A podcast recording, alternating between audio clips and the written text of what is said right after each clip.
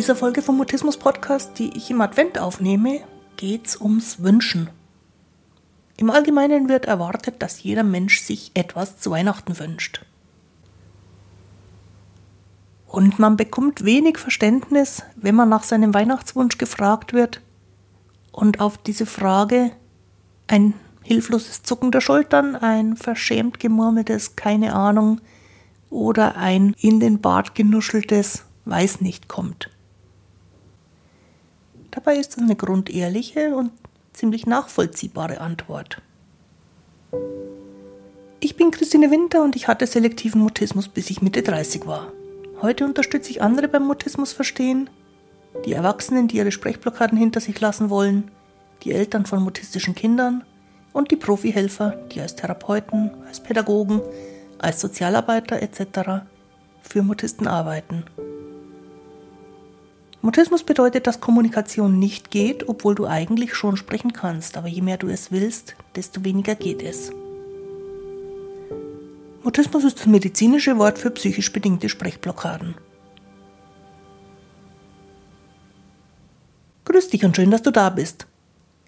In der heutigen Folge vom Mutismus Podcast müssen wir erstmal klären, wie Wünschen eigentlich geht um dann zu erklären, warum es für viele Mutisten und auch für einige Nicht-Mutisten nicht möglich ist und als sehr gefährlich für die Beziehung erlebt wird.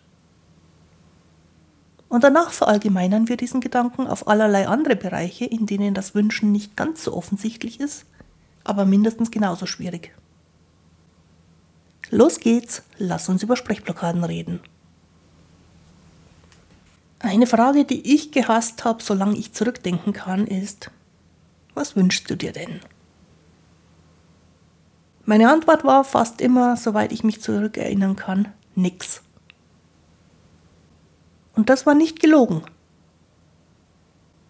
Später, im Teenageralter, war meine Antwort dann in Ruhe gelassen werden. Und auch das war nicht gelogen.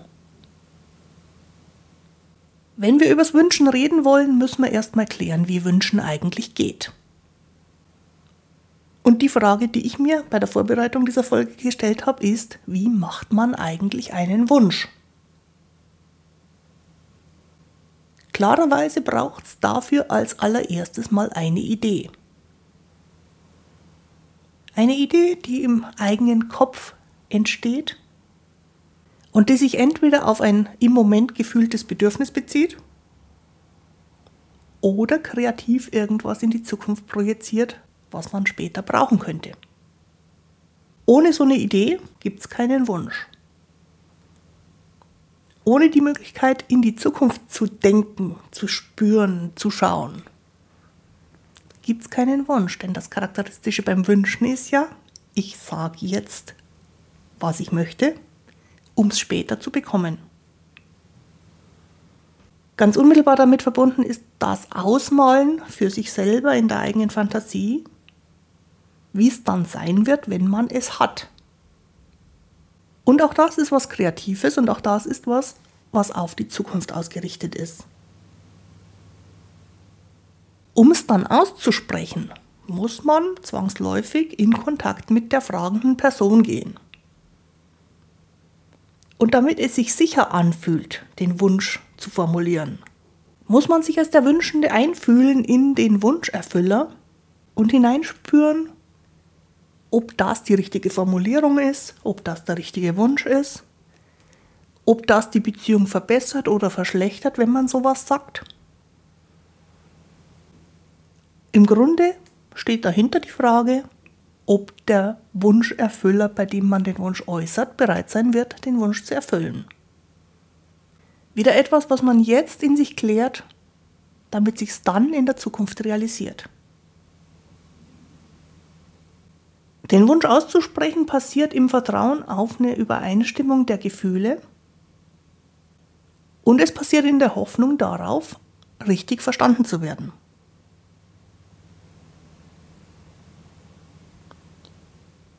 Und wenn wir jetzt nochmal zurückschauen auf die ursprüngliche Idee, die man als Wünschende, als Wünschender in seinem eigenen Kopf entwickelt, dann kommt es jetzt beim Aussprechen des Wunsches sehr stark darauf an, den so rüberzubringen, dass die gleiche Idee oder eine möglichst gut passende Idee auch im Kopf von der Person entsteht, bei der man sich was wünscht. Sonst kann die Sache mit dem Wünschen nämlich zu sehr unerwünschten Ergebnissen führen.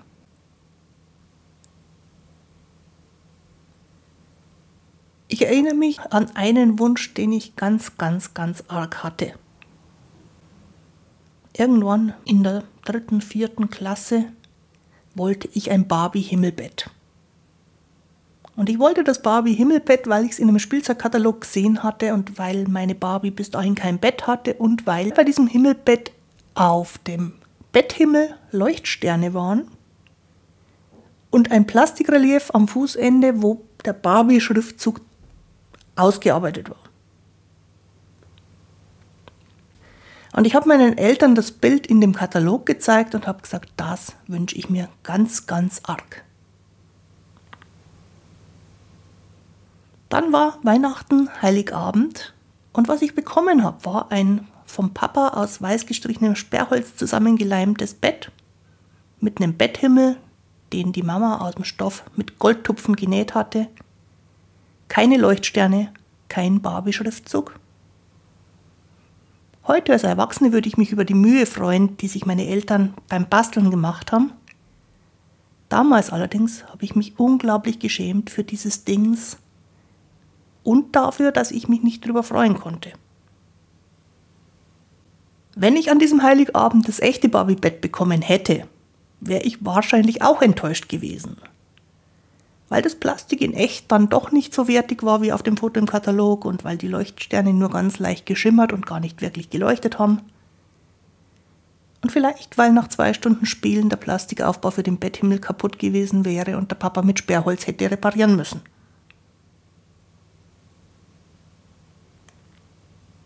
Was dieser Rückblick auf dieses Weihnachtsbeispiel für mich aber nochmal sehr klar gemacht hat, ist, wie verletzlich man sich macht, wenn man einen Wunsch äußert.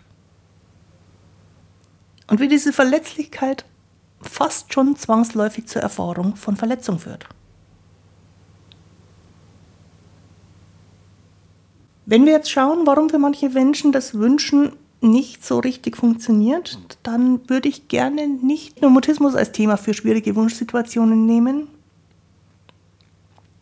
ich bin relativ überzeugt davon, dass für Menschen, die unter großem Stress stehen, ganz generell Wünschen nicht so gut funktioniert.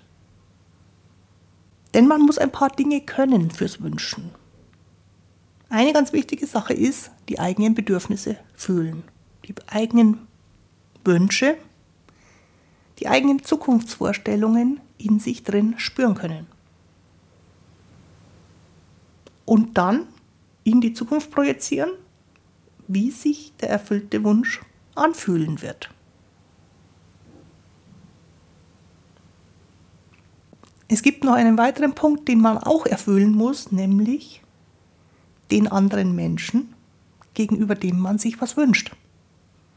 Du merkst, da geht es ganz, ganz arg ums Fühlen. Da geht es ganz, ganz arg um die eigene innere Wahrnehmung. Menschen, die unter Stress stehen, verlieren das ziemlich weitgehend. Je stärker der Stress wird, umso mehr.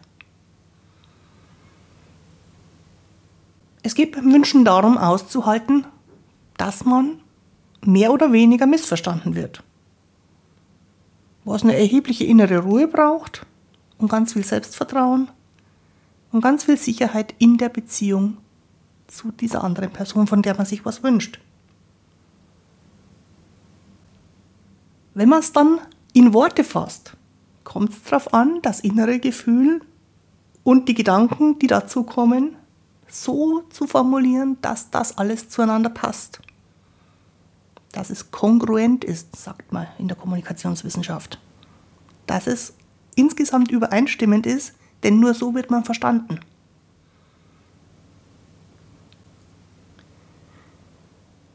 Und dann kommt noch was dazu, was vielleicht besonders mutistisch ist, nämlich dass man dann auch noch aushalten muss,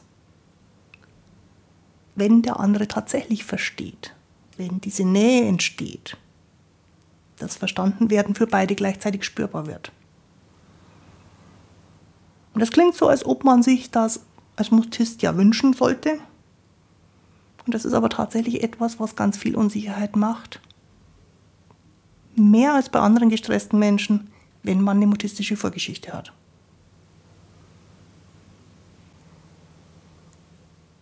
Wenn wir mal annehmen, dass Sprechblockaden immer dann auftreten, wenn eine Situation als unsicher erlebt wird, und zwar nicht als äußerlich unsicher, sondern auf eine sehr subtile Weise als innerlich unsicher, dann bringt das Ausdrücken von dem Wunsch nochmal einige weitere Dinge mit sich. Zum Beispiel legt ein Wunsch offen, wer wir sind. Wenn ich mir Geld von dir wünsche, schätzt du mich garantiert anders ein, als wenn ich eine gemeinsame Unternehmung mit dir haben möchte. Wenn ich mir ein Kleidungsstück wünsche, ist das anders für dich, als wenn ich mir einen Haushaltsgegenstand wünsche. Und so weiter und so fort. Du bildest dir also anhand des Wunsches ein Bild von mir und meiner Persönlichkeit. Eine Gefahr mit Wünschen, die ich immer noch sehr stark erlebe, ist, dass ein Wunsch immer irgendwie falsch sein könnte. Er kann zu groß sein, er kann zu klein sein. Zu teuer, zu billig, zu bescheiden, zu übertrieben, zu unsicher formuliert, zu undeutlich beschrieben. Und mit dieser ganzen Unsicherheit geht noch einher, dass die Reaktion auf einen geäußerten Wunsch völlig unvorhersehbar ist.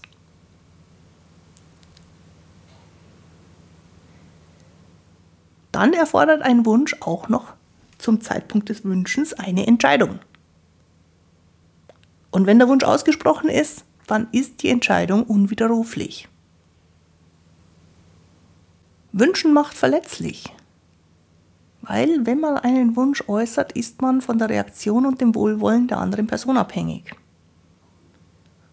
Und wenn der Wunsch abgewertet oder überbewertet wird, dann ist man entweder nicht selbstbewusst genug oder im umgekehrten Fall zu unbescheiden. Einmal ausgedrückter Wunsch lässt sich nicht so ohne weiteres zurücknehmen. Und ich empfinde es sehr stark so, dass Wünschen von der anderen Person abhängig macht, im Sinne von, wenn ich mir was wünsche und es erfüllt kriege, muss ich meinerseits auch Wünsche erfüllen. Und alles das zeigt, wie emotional schwierig es ist, einen Wunsch zu formulieren.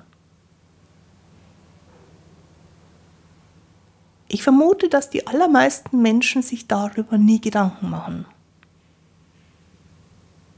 Ich weiß aber von vielen Mutisten, dass die sich unendlich viel Gedanken über sowas machen. Wenn Menschen, die Sprechblockaden haben, Wünschen als gefährlich erleben, dann haben sie keinen Zugriff auf die Fähigkeiten, die man beim Wünschen eigentlich bräuchte. Auf Selbstvertrauen, auf Vertrauen zu anderen Personen, auf die Möglichkeit, schon mal das Gefühl in die Zukunft zu projizieren, wie es sein wird, das Geschenk bekommen zu haben alles das klappt nur dann, wenn man entspannt ist. Die einzige mögliche Lösung, wenn man unter Stress steht, ist, man macht in Gedanken eine Berechnung, eine Prognose mit unendlich vielen Unbekannten. Da kommen dann Faktoren rein wie, was sollte ich mir denn wünschen? Was darf ich mir denn wünschen? Darf ich mir das wünschen, was ich gesehen habe und was ein bisschen teuer ist? Oder ein bisschen groß als Geschenk? Oder darf ich das nicht? Was wird von mir erwartet? Welche Erwartung hat der Schenker an meinen Wunsch? Was wird die Person von mir denken, wenn ich mir was wünsche? Wie wird sie darauf reagieren? Was, wenn diese Reaktion irgendwie negativ ist? Was, wenn überhaupt keine Reaktion kommt? Was, wenn dieser Wunsch, den ich da äußere, die Beziehung stört, die Beziehung zerstört?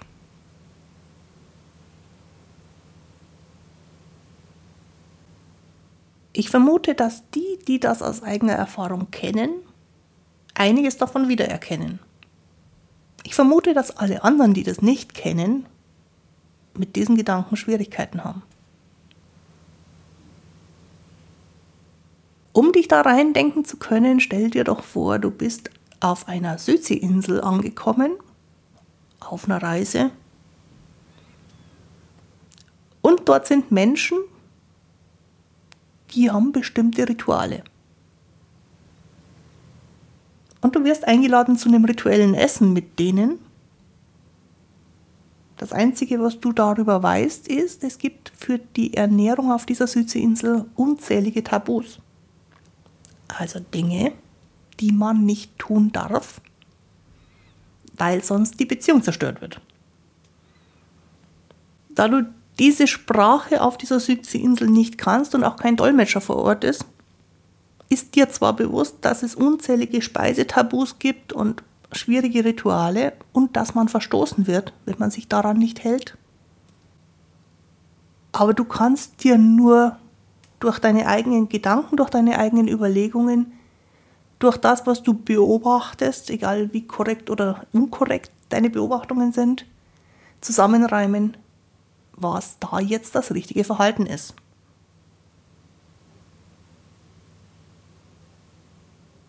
Und weil du da fremd bist, erscheint es dir auch nochmal viel gefährlicher dagegen zu verstoßen, was die Regeln sind, als wenn du jetzt hier bei uns daheim von jemandem zum Essen eingeladen werden würdest.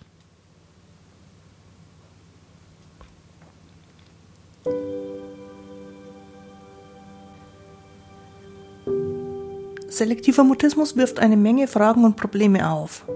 Deswegen biete ich mehrmals im Jahr ein Frage-Antwort-Webinar an.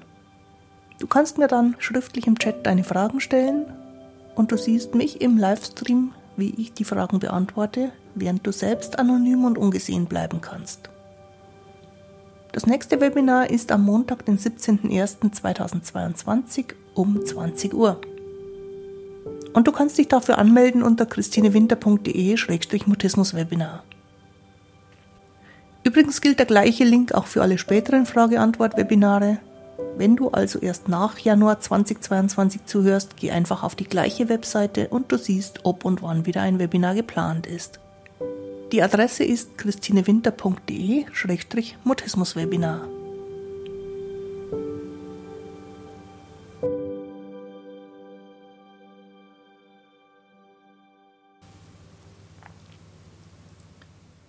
Wenn wir jetzt hierher gedanklich zurückkehren und in ein mutistisches Leben schauen, dann sind Weihnachtswünsche sicherlich ein sehr großes Ding zum Wünschen.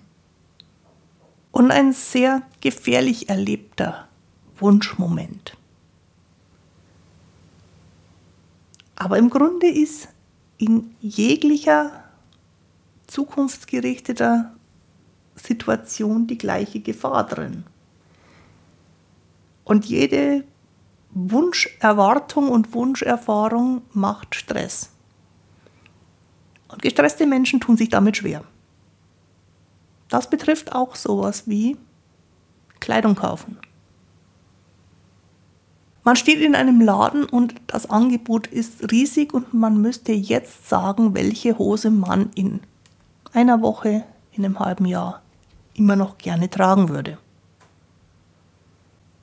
Und das ist nur dann, wenn man ein Gefühl dafür entwickeln kann, eine beantwortbare Frage. Übrigens genauso, wenn man am Morgen vor seinem Kleiderschrank steht und sich überlegen sollte, was man den Rest des Tages gerne an Kleidung tragen würde. Die allermeisten Menschen machen das nach Gefühl. Bei gestressten Menschen funktioniert dieses Gefühl nicht. Und dann wird es schwierig. Ähnliches Problem beim Auswählen von Essen. ganz, ganz schwierig, wenn man auf das Gefühl nicht zugreifen kann, ist vor einem Buffet zu stehen, wo alles verfügbar ist. Noch schwieriger ist es, wenn man gefragt wird, was jemand anderer für einen kochen soll. Denn dann kann man noch nicht mehr draufschauen und ein Gefühl dafür entwickeln, sondern dann muss man sich gedanklich herleiten, was man später gerne essen würde. Die Frage, worauf man Appetit hat, braucht eine Antwort, die man nur fühlen kann. Es gibt keine logische Antwort auf, worauf man Appetit hat.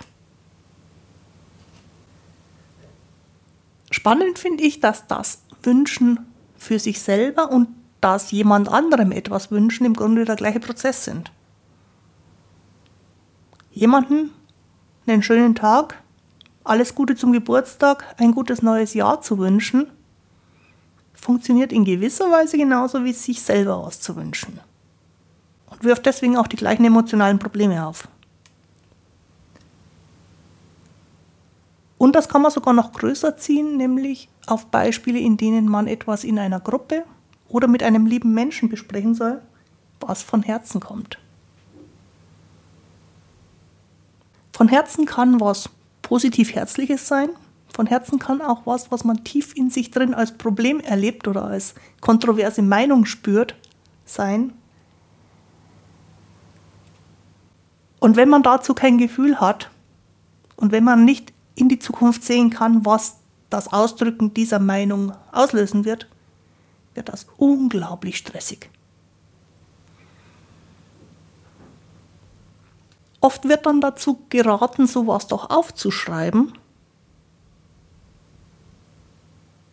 In der Schule zum Beispiel, indem man dann seine Meinung nicht im Referat äußert, sondern in einer Art von Aufsatz aufschreibt.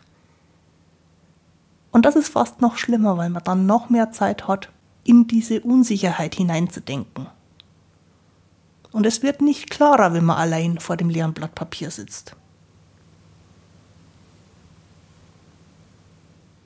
Wünschen hat ganz viel Ähnlichkeit mit um etwas bitten also um einen Gegenstand bitten. Sei es nur beim gemeinsamen Essen um den Salzstreuer zu bitten.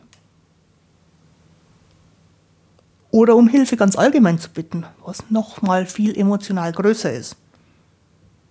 Oder um Entschuldigung zu bitten. Du merkst schon, was als Idee angefangen hat, einfach nur das richtige Weihnachtsgeschenk zu kriegen, zieht sich eigentlich durchs ganze Leben, durch den kompletten Alltag. Und es macht dort Stress.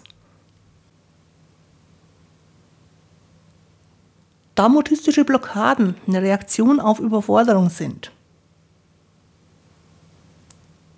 erscheint es mir komplett logisch, wenn auf die Frage nach einem Wunsch oder auf die Anforderung, jemand anderem etwas zu wünschen, keine Reaktion kommt, ein Schulterzucken kommt, ein genuscheltes keine Ahnung kommt. Das ist nicht ein Ausweichen und Kokettieren, das ist so. Es ist für mich auch kein Symptom im medizinischen Sinn von selektivem Mutismus. Auch andere Menschen unter erheblichem Stress reagieren ganz ähnlich. Nur ist in einem mutistischen Leben von Haus aus unendlich viel Stress drin und gerade in Kommunikationssituationen unglaublich viel Erwartungsdruck und unglaublich viel Bedeutung auf das, was man sagt, enthalten. Und so ist der Mutismus die Stressursache und gleichzeitig die Stressfolge. Und das macht die Sache nochmal wesentlich gravierender als bei anderen Problemen, die man so haben kann.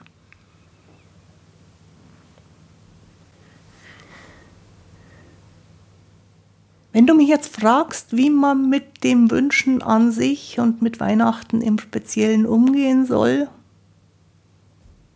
ist die Antwort im Grunde die gleiche wie immer, wenn es um mutistische Blockaden geht. Mach so wenig Erwartungsdruck wie möglich mach so wenig Beziehungsrisiko wie möglich.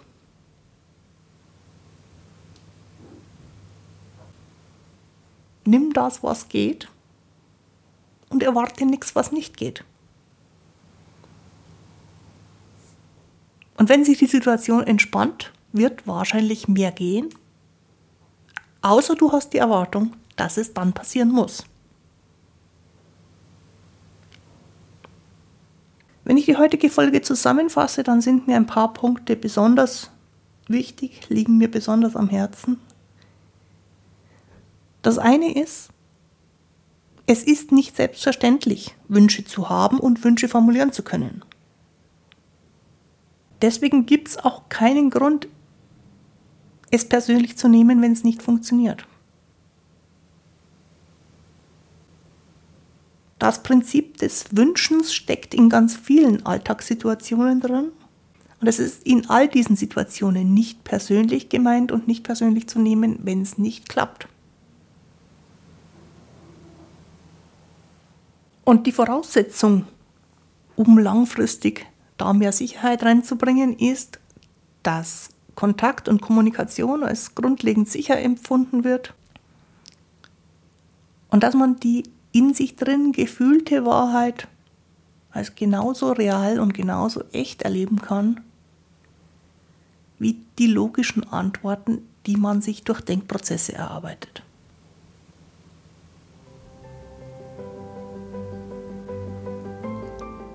Die heutige Folge findest du auch wieder auf der Internetseite christinewinter.de-mutismus-podcast.